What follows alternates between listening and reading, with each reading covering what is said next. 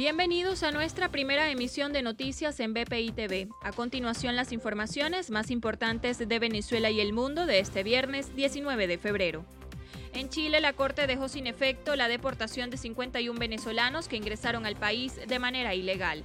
La mayoría de ellos ya fueron regresados a su país la semana pasada.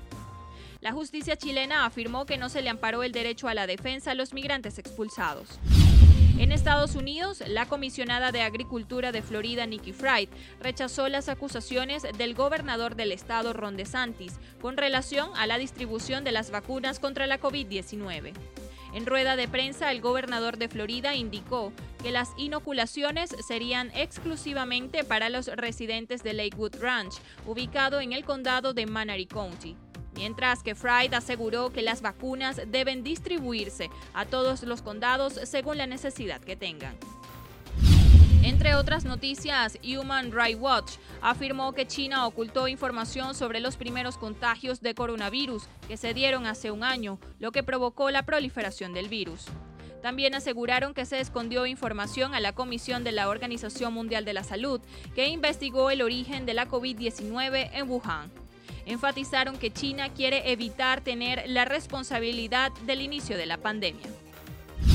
La NASA logró llegar a Marte por primera vez. Lo hizo con su vehículo de exploración y lograron tomar fotos de la superficie del planeta.